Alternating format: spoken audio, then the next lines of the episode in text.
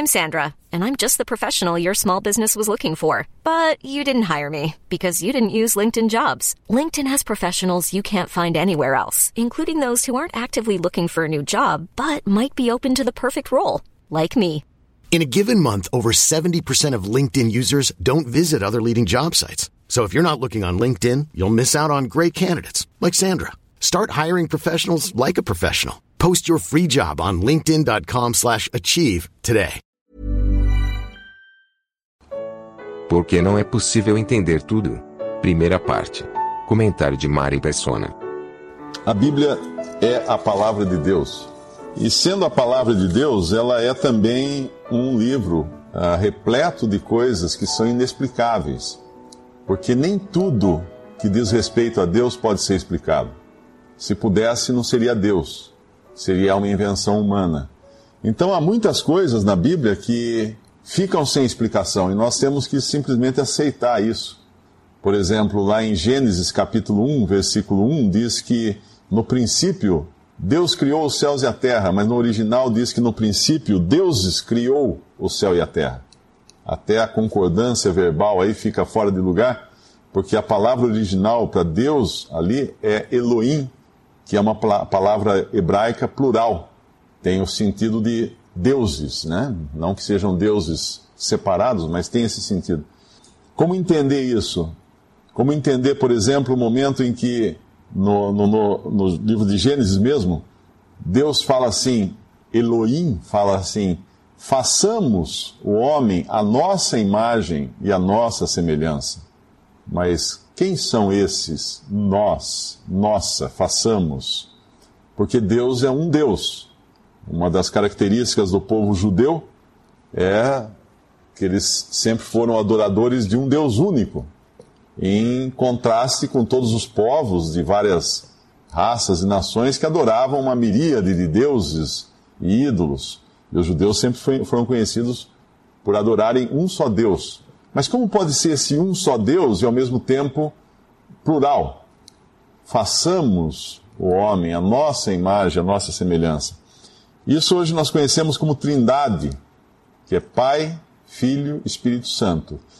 O Pai é Deus, o Filho é Deus, o Espírito Santo é Deus, mas não são três deuses, mas três pessoas da divindade. Como entender isso? Não há como entender isso. É algo que foge à compreensão humana. Então, são, existem muitas coisas na Bíblia que fogem à compreensão humana, porque nós estamos falando de Deus. E, obviamente, aquilo que não foi revelado ao homem, o homem não sabe. Não existe nada de errado um cristão falar de, sobre algum assunto da Bíblia e falar assim: ah, não sei. Porque nós não sabemos tudo, realmente. Uh, por exemplo, uh, lá em Hebreus, fala em Hebreus uh, capítulo 11, Hebreus capítulo 11, versículo 3, diz assim: o versículo 1 diz assim: Ora, a fé é o firme fundamento das coisas que se esperam e a prova das coisas que se não veem. Porque por ela os antigos alcançaram testemunho. Pela fé, entendemos que os mundos, pela palavra de Deus, foram criados, de maneira que aquilo que se vê não foi feito do que é aparente. Ou seja, aquilo que é visível não foi feito de coisa alguma visível. Em outras palavras, do nada Deus criou tudo. Como entender que do nada possa surgir alguma coisa? Não há como entender. Simplesmente não existe como entender. O do nada não pode sair algo. É nada, é nada, né? Não tem como sair algo do nada. Porém, a Bíblia fala que Deus falou e todas as coisas apareceram. Como? Deus. Deus é Deus. Uh, existem mais coisas que são enigmas para nós na, na Bíblia, por exemplo, os anjos e os demônios. Os anjos são seres celestiais, os demônios são seres espirituais, não são os mesmos que os anjos. Às vezes eles são chamados de espíritos imundos no Novo Testamento. Uh, de onde vieram esses seres? Deus criou esses seres. Em algum momento, a Bíblia não fala quando mas Deus criou em algum momento. Antes do homem, obviamente, bem antes do homem, Deus criou os anjos e criou esses outros seres que são hoje nós chamamos de demônios ou espíritos imundos. Quem eram eles? A Bíblia não diz. A Bíblia não fala isso. Só diz que eles existem. Ah, como hoje existem anjos que são fiéis a Deus e como anjos que não são fiéis a Deus, como Satanás e seus anjos, porque houve uma, uma rebelião em algum momento no passado. Que passado foi esse? Não sabemos também. Há quanto tempo? Antes, antes da criação do homem. Certamente antes da criação do homem.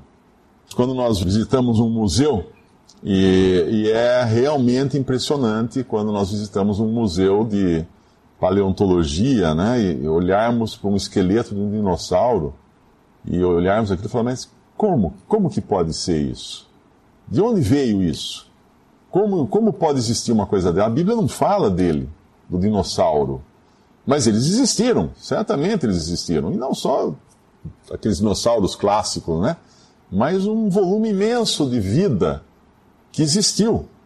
Hoje nós paramos num posto de gasolina, nós enchemos o tanque de gasolina essa gasolina vem de petróleo, esse petróleo provavelmente são florestas que ao longo de milhares ou milhões de anos foram se sedimentando, o carbono ali dessa floresta foi sedimentando e sob pressão de rochas e tudo mais, hoje nós extraímos isso e usamos nos nossos veículos.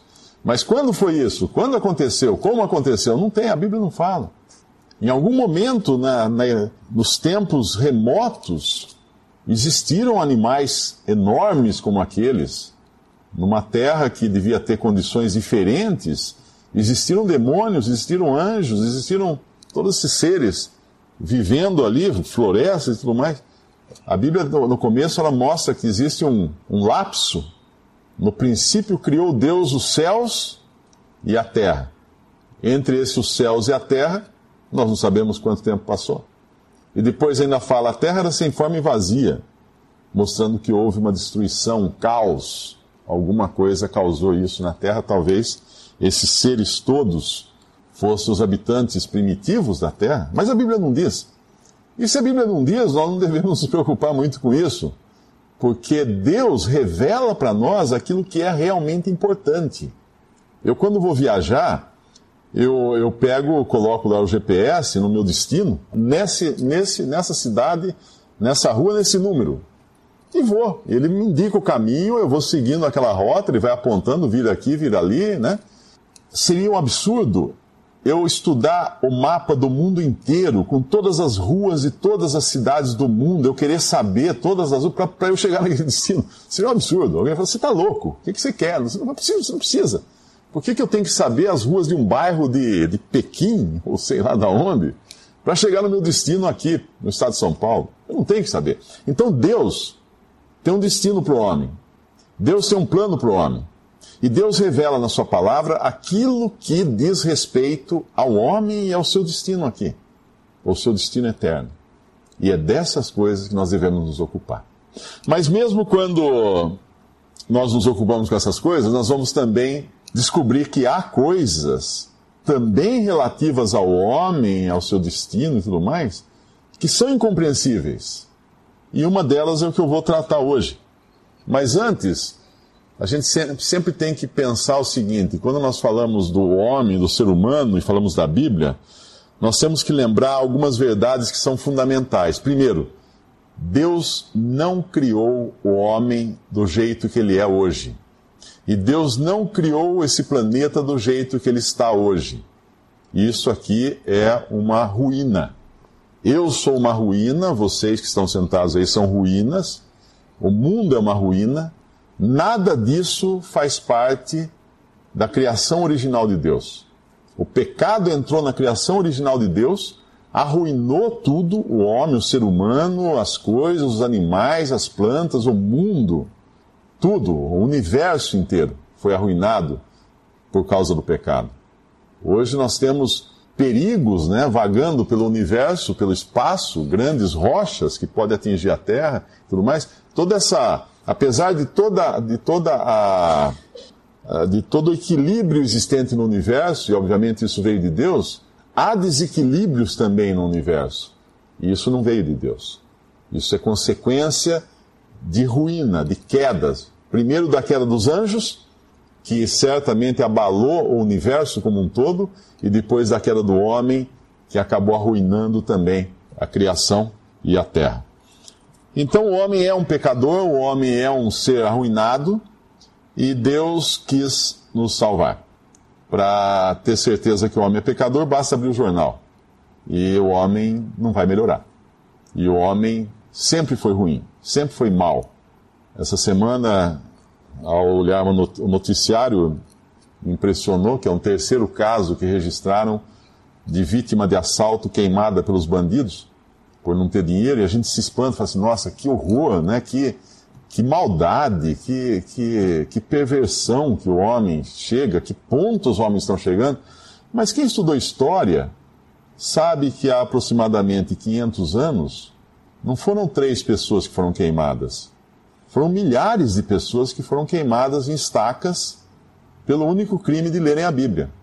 E foram queimadas em estacas por outras pessoas que também se diziam cristãs durante a Inquisição da Igreja uh, Romana, que prendia, julgava e condenava à morte judeus e também cristãos que eram pegos carregando alguma cópia, algum manuscrito da, da Bíblia, que era proibido o, a Bíblia chegar às mãos do, do povo comum. E eram queimados, eram queimados como assassinos, como bruxos, como pessoas horríveis. Aqueles que morriam antes de serem queimados, eles eram queimados em efígie. Fazia-se um boneco da pessoa e punha na estaca e queimava. Aqueles que obtinham a misericórdia lá do Papa ou do bispo da, da região, eles não eram eles eram queimados, mas antes de ser queimados, por misericórdia, eles usavam um negócio chamado garrote. O garrote é que eles eram colocados num, num, encostados num toco, né?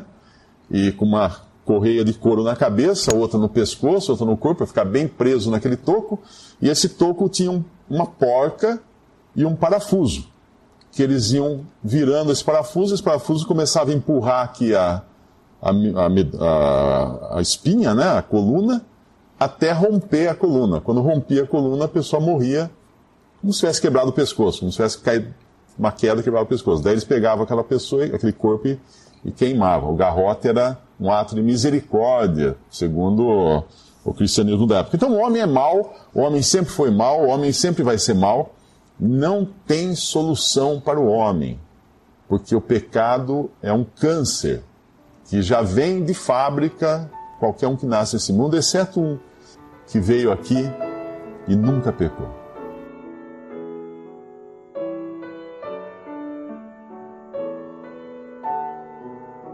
Visite respondi.com.br. Visite também 3minutos.net.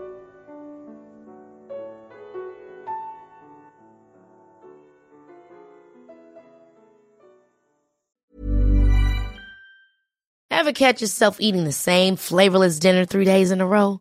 Dreaming of something better? Well, HelloFresh is your guilt-free dream come true, baby. It's me, Kiki Palmer.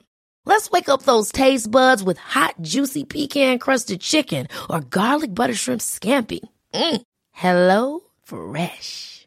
Stop dreaming of all the delicious possibilities and dig in at HelloFresh.com. Let's get this dinner party started.